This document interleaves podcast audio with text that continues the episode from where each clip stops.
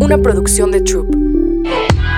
Hello, ¿cómo están? Soy Sofía Guillemín de Sin Filtro Podcast. Voy a estar ahí en tu celular, en el coche, con tus AirPods, a donde me quieras llevar, te voy a acompañar. Acuérdate que esta es una platiquita de amiga con amiga. Es como si te mandara un audio, entonces lo vas a disfrutar. Sin Filtro Podcast. Estos episodios les fascinan. Ahí les va porque, y ya me di cuenta por qué les gusta tanto. Yo siento que mi- el perfil de gente que me escucha es muy como yo, muy metodológica. Entonces, ¿qué pasa? Cuando tú estás escuchando una serie de pasos, esperando un resultado, es como algo más viable de manera que lo, vaya- que lo puedas ejecutar, ¿no? A Como que si yo me siento aquí te platico 40 maneras de mm, mejorar tu autoestima. Pues así, puta, qué hueva, si son 40, pero si te digo que son 7, lo ves más viable y más factible para que digas, ok, pues bueno, vamos a poner a prueba uno, dos, tres pasitos y ahí vamos viendo cómo funciona y si sí, pues le creo esta, a esta merolica, ¿no? Entonces, ¿cómo están? Hoy vamos a hablar eh, sobre la autoestima. Va a ser una serie chiquitilla de pasos para elevar tu autoestima, que es algo que hay muchos factores que te pueden eh, romper como esta, esta parte de la autoestima o te lo pueden bajar o hay muchos factores que te lo pueden subir. Y por factores me refiero a todo, ¿eh? personas, eh, ambiente, comentarios, ideas, juicios, estereotipos, todo, todo, todo, todo, todo, todo lo que nos desenvolvemos día a día, son eh, ciertas circunstancias que nos pueden o ayudar a elevar o a bajar nuestra autoestima, ¿no? Entonces, ahí te va. Vamos a empezar primero con qué es el autoestima, por si no lo sabes, o quizá tienes una idea, pero te lo voy a dar más eh, resumido como un concepto, ¿va?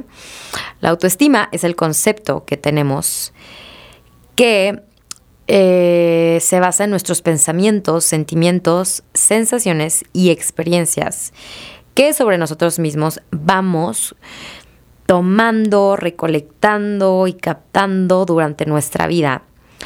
Y es lo, lo que nos hace creer que somos listos o menos listos, si nos gustamos o no nos gustamos, si somos capaces de o no somos capaces de, si somos exitosos o no exitosos.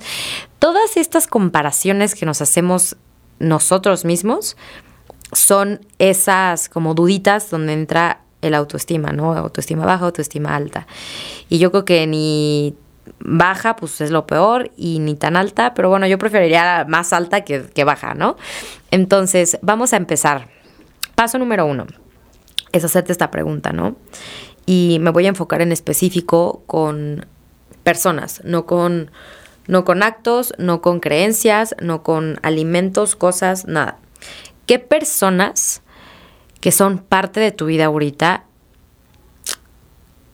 fomentan o disminuyen tu autoestima? Entonces, vas a hacerte esa pregunta y poco a poco vas a irlas respondiendo, ¿no? Te voy a dar un ejemplo o varios ejemplos que no son personales, pero te los doy para que tú puedas eh, tener una idea un poco más amplia sobre por qué te estoy diciendo esta pregunta. Muchas veces nuestras mamás, de manera indirecta, llegan a hacer comentarios acerca de nuestro cuerpo que no han sido pedidos y lo hacen siempre desde el amor y no pensando que nos van a herir, simplemente el hacerte una observación. Y muchas veces puede ser como, ay, mija, ya estás un poquito pasadita de peso. O que te agarran el bracito o te agarran la lonjita. Entonces justo te dan en eso que, que te, que sabes que tú eres esa persona que te ve, te ves todos los días frente al espejo, ¿no? Entonces tú perfectamente sabes que, pues, güey, claro sabes que traes esa lonjilla ahí y demás. O claramente sabes que, pues, no te gusta tanto esa parte de tu cuerpo y pues estás trabajando en ella y... y y esa es una, podrías decir como es que mi mamá me baja la autoestima por los comentarios que yo sé que de manera no hiriente de repente llega a ser sobre, sobre mi cuerpo, ¿no? Sobre mi físico. Otra parte, ¿no? Es como tu jefe, ¿no? Tu jefe de trabajo es como, a ver, vamos a poner un nombre. A ver, Pedro, siempre que llego está hecho un desmadre tu escritorio. No puede ser, eres una persona súper desorganizada, súper sucia, lo que sea. Entonces, ¿qué pasa? Esta persona ya crea en ti como cierta creencia, crea en ti cierta creencia, sí, fomenta cierta creencia, como deja esa semillita de que sí eres una persona desordenada, sucia y descuidada, ¿no? Entonces, esto, estos comentarios que cuando no tienes una autoestima muy establecido, permites que lo que la demás gente opine sobre ti sea tu personalidad y sea tu propia verdad. Qué loco, ¿no? O sea, esto puede pasar mucho, por ejemplo, como ahorita que, que yo trabajo pues en esta parte de redes sociales, me da frío y luego me da calor. Me, pues, si luego escuchan algo ahí rarito es que me volví a poner mi, mi saquito. Ahí les va. Es como esta parte. Yo creo que muchas veces el autoestima lo dejamos en manos de personas incorrectas. ¿Y a qué me voy? Con manos de personas incorrectas. El autoestima siempre tiene que ser simplemente lo que tú piensas y malamente los juicios que tienes sobre ti y sobre lo que eres y no eres capaz. Entonces, ahí te va. Alguien puede decir como por algo que supo, que supo no supo de manera directa o indirecta, o que se enteró, o es un chisme, o alguna opinión que se tiene sobre mi persona, ¿no? Y pueden decir como quizá, em, no, es que no sabes, Sofía, o, llega una persona y me dice como, güey, me dijeron que eres, a ver, ¿qué, qué, qué, cosa me, se me va a salir ahorita a la cabeza, ¿no? Mm, me dijeron que eres una persona cero social, que eres de hueva, que cuando te paras en una mesa nunca puedes convivir bien, que eres súper cerrada y eres súper mamona. Entonces, si yo no tengo claro qué soy, este tipo de comentarios pueden destruir tu autoestima. ¿Por qué? Porque empiezas a crear tú de manera indirecta cierta personalidad que no es la tuya, ¿eh? Yo sé perfectamente hoy en día que soy una persona bien cotorra, bien sociable, no soy mamona, que puedo llegar a cualquier lugar, sentarme, saludar y convivir, eh, se me facilita mucho, ¿no? A, lo contrario, a que yo sé también perfectamente y conozco mis límites y, y, me, y conozco mucho mi, mi, persona. Por ejemplo, yo soy una persona muy expresiva con, con, con, mi, con mi cara, ¿no? Si, al, si hay algún momento de la vida en el que tengo que estar con alguien que no me llevo tan bien o que he tenido una situación o que esa persona me lastimó, miró a mí, yo soy una persona que luego, luego pongo un boundary y es muy fácil que ya no pueda cotorrearte a gusto de la misma manera, ¿sabes? ¿Por qué? Porque me cuesta mucho esta parte como de ser hipócrita, ¿no? Como de, ay, pues voy a hacer como que no pasó nada. Güey, sí pasó, sí me lastimaste, sí me heriste y por eso mismo te voy a saludar con respeto y con cariño, pero me va a costar mucho sobrellevar una, una, entablar una, una conversación, ¿no?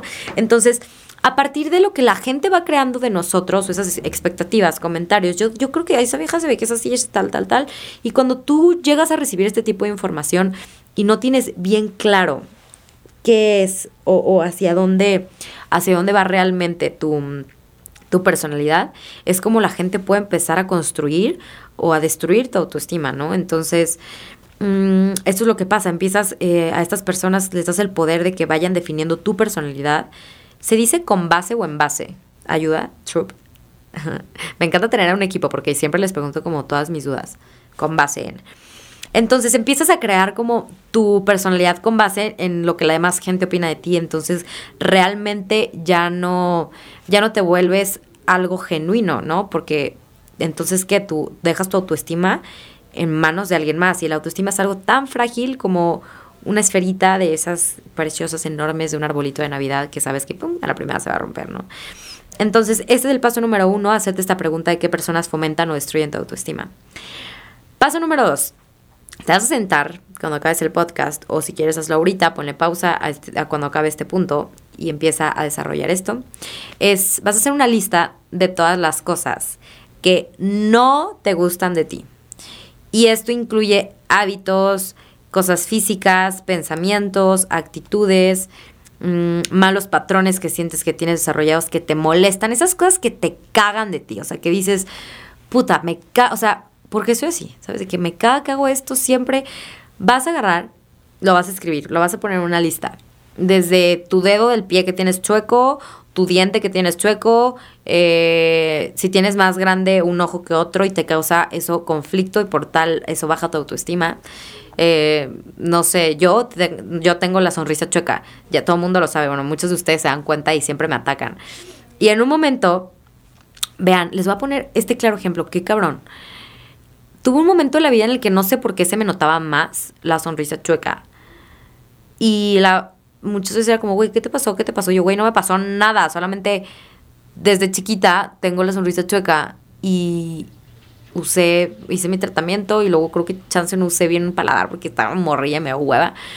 Y tengo la mordida chueca y ya, me da igual, ¿no? O sea, era algo que Está bien loco. Ahí les va porque esto y esto está cabrón. Yo nunca me había dado cuenta de que tenía la sonrisa chueca hasta que ustedes me lo empezaron a decir. Entonces, qué fuerte cuando muchas veces la gente genera este tipo de inseguridades en ti que tú quizá ni te pasaban por la cabeza que las tenías. Entonces, qué cabrón, ¿no? Qué gacho. Pero bueno, em, entonces vas a poner esta lista de todas las cosas. Ah, ahí les va, les iba a algo bien importante. Me empezaron a obsesionar un poco con el tema de que, güey, tu sonrisa chueca, chueca, chueca, chueca. Total, voy con un maxilofacial. Y le digo, a ver, quiero que me pongas la sonrisa bien, porque la tengo chueca, se me va más para otro lado, ¿por qué? No sé. Y se empieza a reír y me dice como, güey, estás perfecta, estás hermosa, yo no te haría absolutamente nada, pero bueno, vamos, entró, me midió, shalala. Y me dijo, sí, efectivamente tienes un huesito y me explicó cuál era el problema que tenía, que era mínimo.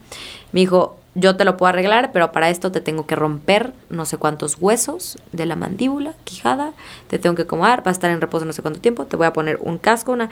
Y yo dije como, Sof, ¿qué haces? O sea, neta, y dije como, ¿realmente estar no era una inseguridad para ti?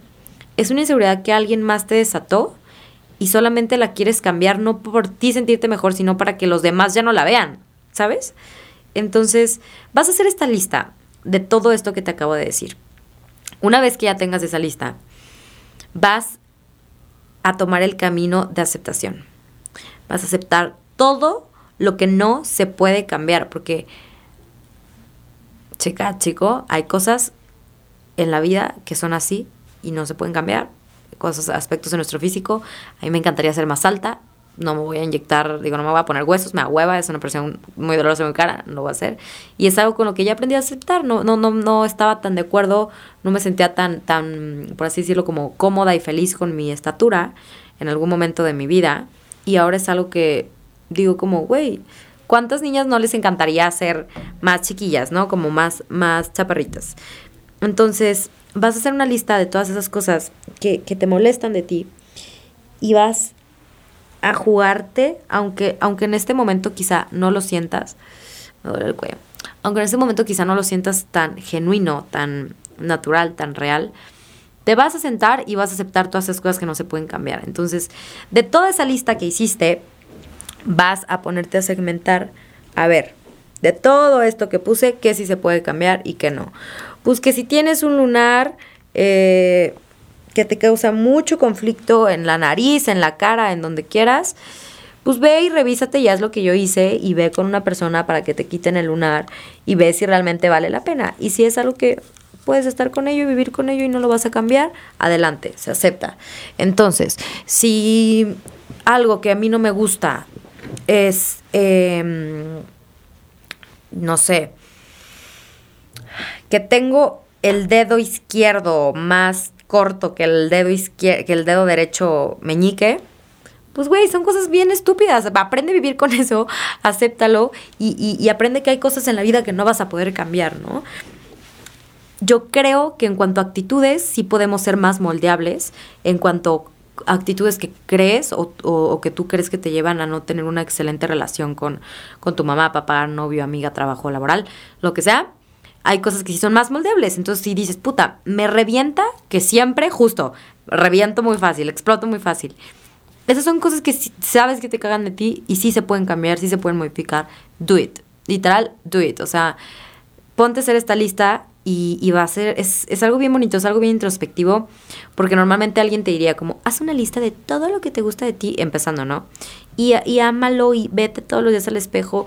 Güey, no es tan fácil, o sea, seamos realistas, no es tan fácil em, agarrar y verte al espejo todos los días y, y verte con esas cosas que no te gustan de ti, que te causan inseguridad y decirte, estás guapísima, te amo, güey. No, no es, no es así, no es real. Hay, hay muchas cosas que, que, te ves y te insultas y no te hablas de la mejor manera. Pero yo creo que es porque no, no, no hemos aprendido a aceptar que en este momento están en nuestra vida. Entonces no es tanto como aprender a amarlas, es aprender a aceptarlas y a partir de ahí ver si eso se puede transformar, ¿no?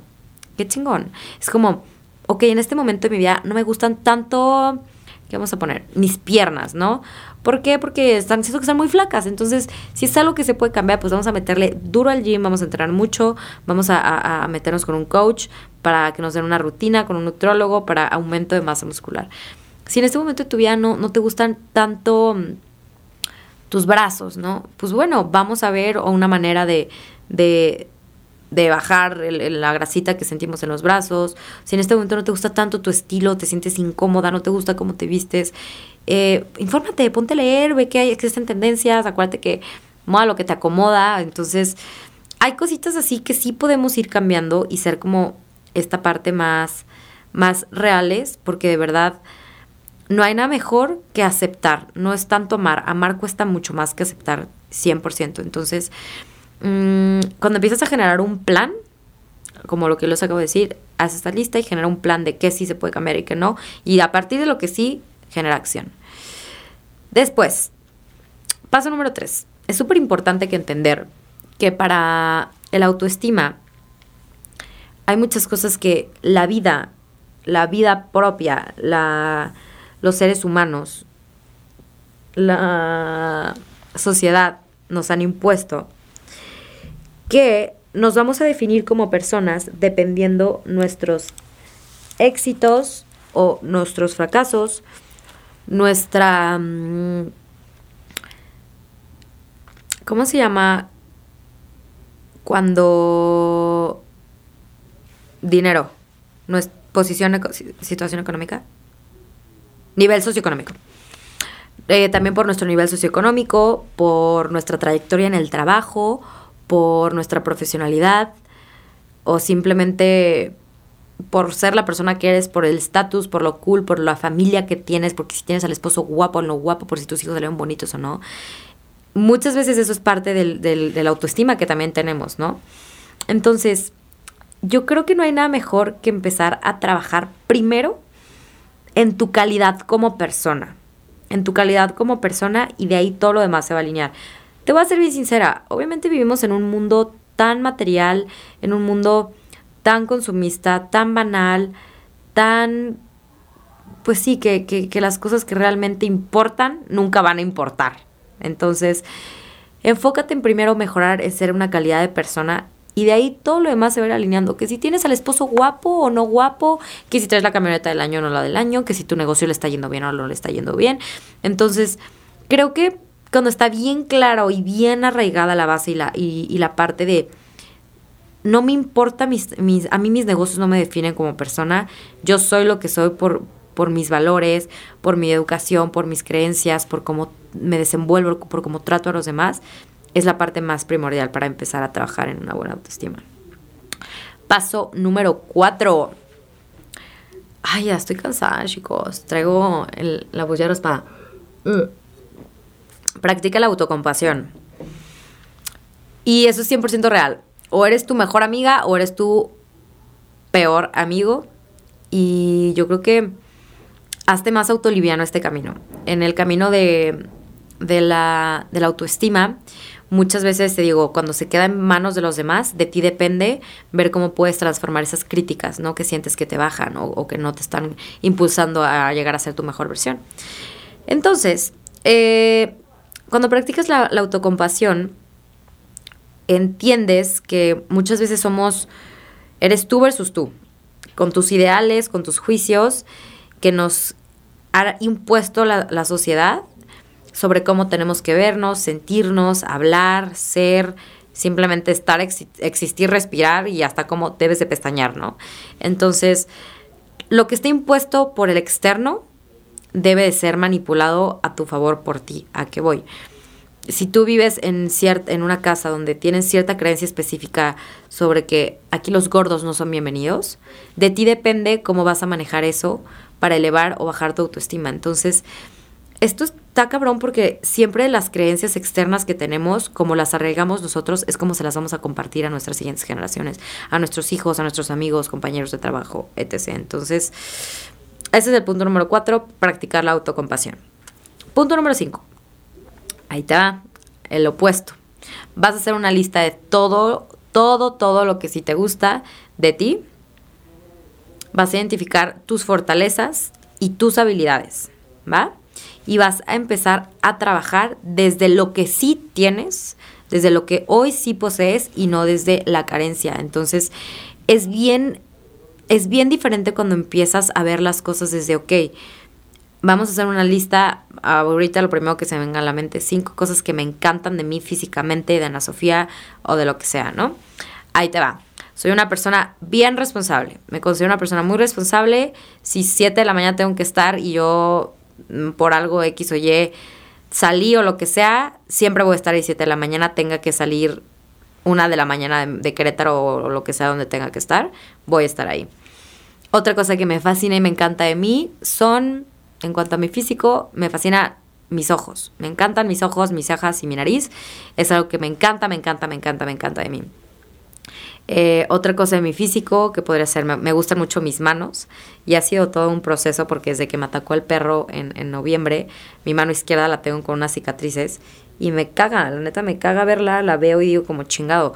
Yo quería ser, yo quería ser modelo de manos un día en la vida, no es cierto, pero mis manos es algo que me, me, me gusta mucho, me encanta, me encanta y es algo que toda la vida me ha chuleado mi mamá y, y mi papá, entonces como que era algo que me recordaba mucho a ellos dos y decía como me gusta tener muy intactas mis manos. Y a la fecha es algo que me sigue gustando, a pesar de que tengo unas cinco cicatrices por ahí que espero que se quiten. Me encantan, me fascinan mis manos. Em, otra cosa que me gusta de mí en cuanto a mi actitud es que soy una persona muy transparente.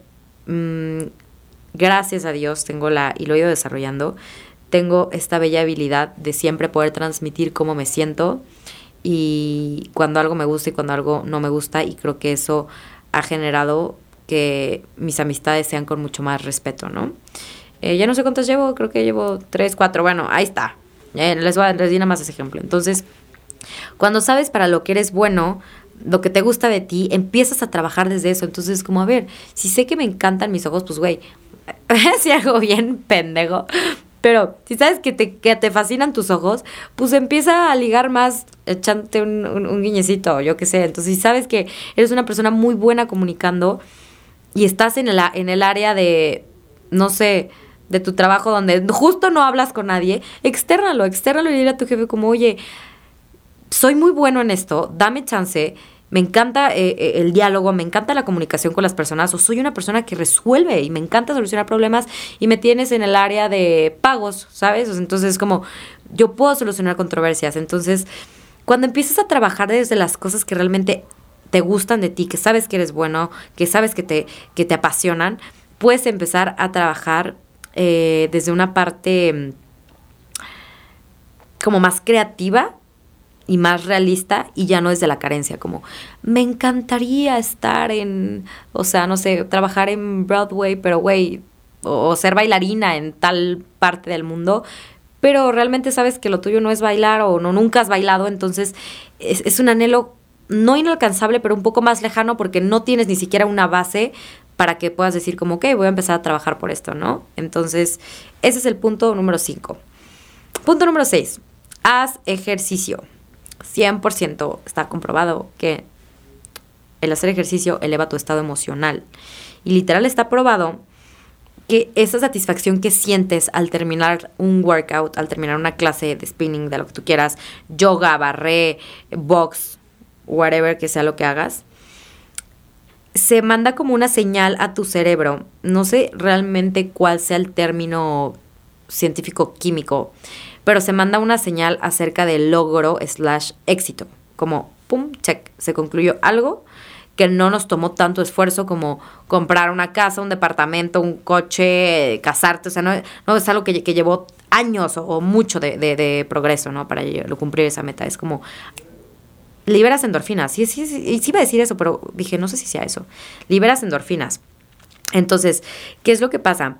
Cuando terminas un workout de 40 a 45 minutos, es algo realmente a muy cortito plazo que te, que te da esta endorfina y este como rush de que dices, a huevo, sí puedo lograr algo en la vida, aunque sea un, un, un, simple workout de funcional o lo que quieras, un estiramiento, lo que sea que hayas hecho en la vida.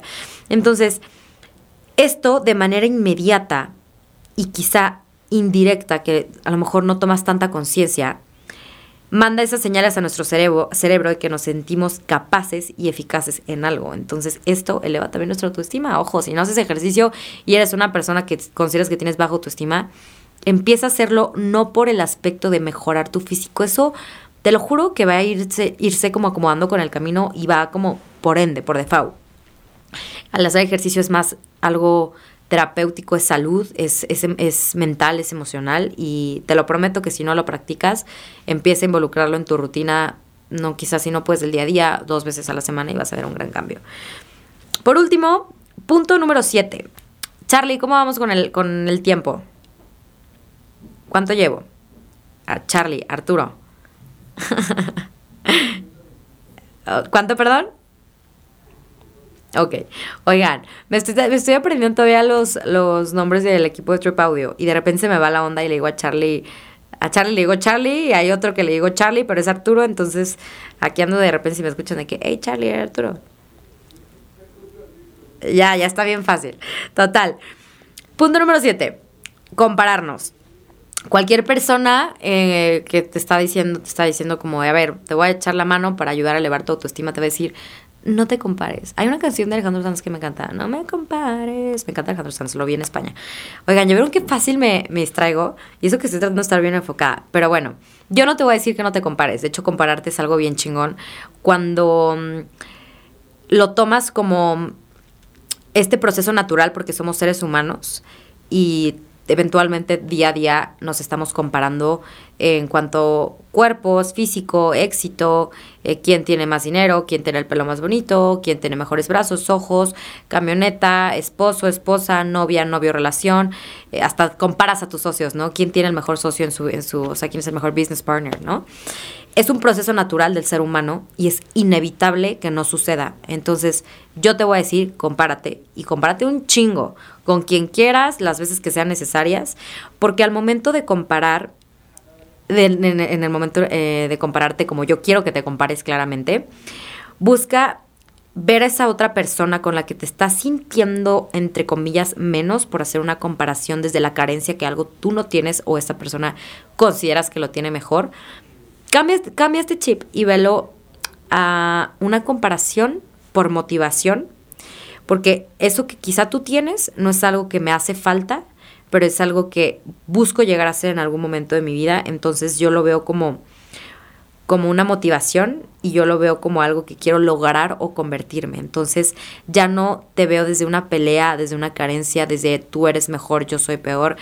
Es algo que yo siempre se los voy a decir en todos mis episodios, en todo lo que quieran. Siempre va a haber alguien, y, y, en mi manera grosera de mi día a día lo digo de otra manera, pero no lo voy a decir aquí porque es la palabra que estoy tratando de quitarme en mi vocabulario. Siempre va a haber alguien mejor que tú, Siempre, siempre, en todo lo que quieras. Y siempre va a haber alguien peor que tú, en todo lo que quieras. Entonces, compararnos desde esa, desde esa parte como desde el desde la envidia, desde la necesidad, desde el quiero, necesito ser porque necesito pertenecer a tal persona como esta persona lo hace, nunca va a funcionar. Entonces, compárate un chingo, es lo mejor, lo mejor, es de las mejores cosas que tenemos los seres humanos y eso es lo que nos hace ver que hay personas más trabajadas que otras y que se puede llegar a eso, ¿sabes? Entonces, si tú ves a esa persona y la ves como con, ese chip de, de, te estoy comparando por algo que yo quiero, acuérdate que en algún momento de la vida no lo tuvo. Entonces, esa es una muy buena reflexión para este bello día. Estoy grabando un jueves, pero eso va a salir un lunes. Y yo estoy grabando un jueves que estoy muy feliz porque al rato voy a salir con una amiga que justo es mi Rose, Rosa Sánchez. Quiero grabar un, podcast con ella, voy a ver si me organizo para, para grabar un episodio. Y justo es algo que he aprendido mucho con ella, que me dice como los caminos y los procesos de cada persona son bien diferentes y muchas veces nosotros solamente nos enfocamos en ver como el resultado final o el producto final de esa persona que tanto estamos obsesionados, entre comillas, admiramos.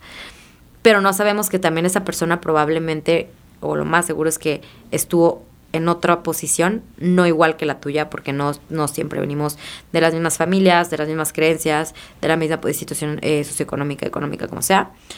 Pero acuérdate que cada quien tuvo su proceso y tú solamente estás viendo el producto final. Entonces, esta es mi, lista de siete pasos para que mm, sí o sí esa autoestima a los cielos. Digo, también no pierdas el suelo, ¿eh? Aparte de cuando, de cuando empiezas a trabajar por un buen autoestima, es bien importante el mantenerte humilde porque la humildad nos hace ser humanos y nos hace saber que, estamos aquí nada más de paso, tratando de dar nuestra mejor versión para y por nosotros y para darle la mejor versión también a las personas que están a nuestro alrededor. Entonces, estos fueron mis siete pasos. Voy a crear un libro que se llame El 7. Me encanta el número 7, no sé por qué. no sé si se han dado cuenta, pero yo trato de usar mucho el 7 o el 21 en, mis diferentes cosas que tengo de, de, Sin Filtro podcast, ya sea en mi agenda, en mis retos, en lo que sea. Entonces voy a abrir, voy a sacar un libro algún día en mi vida que se va a llamar El 7 o La 7, no sé, a ver qué me invento. Y va a ser 7 pasos para hacer algo. ¿Qué? No sé, para cocinar un brownie, un buen brownie, siete pasos para dar un buen beso, siete pasos para amarrar un hombre. no sé, pero yo voy a hacer un libro que se va a llamar así porque me encanta. Yo, yo siento que toda la vida se soluciona en siete pasos y es mi manera de creer y me gusta, está divertido creer que en siete pasos puedo arreglar muchas cosas de mi vida. Entonces, gracias por haber estado otro episodio aquí, escucharme hasta el final. Yo creo que sin duda este ha sido uno de mis, em, de mis podcasts favoritos. Me encanta que siempre que les digo podcast, digo esta, porque la Rose me lo pegó así. Estoy muy feliz. Eh, yo creo que 100% top 3 podcasts eh, favoritos ha sido este hasta el momento de la creación de este bello canal. Compártelo, haz tu lista, compárteme tu lista, dime, cuéntame esas cosas que te cagan de ti, que te revientan, acéptalas. No te voy a decir que las ames tan rápido porque es bien difícil amar eso, todo eso que no te gusta, pero aceptarlo es el primer paso. Entonces, te mando un beso, un abrazo enorme me estoy quedando sin voz. No sé si echarme otro podcast porque tengo una boda el sábado y quiero, yo quiero cantar. Pero bueno, que estés muy bien. Te veo el siguiente lunes, la siguiente semana, con otro abracito, otro comentario, idea, conflicto por acá nuevo. Y que estés muy bien. Bye bye. Sin filtro podcast. Una producción de Troop.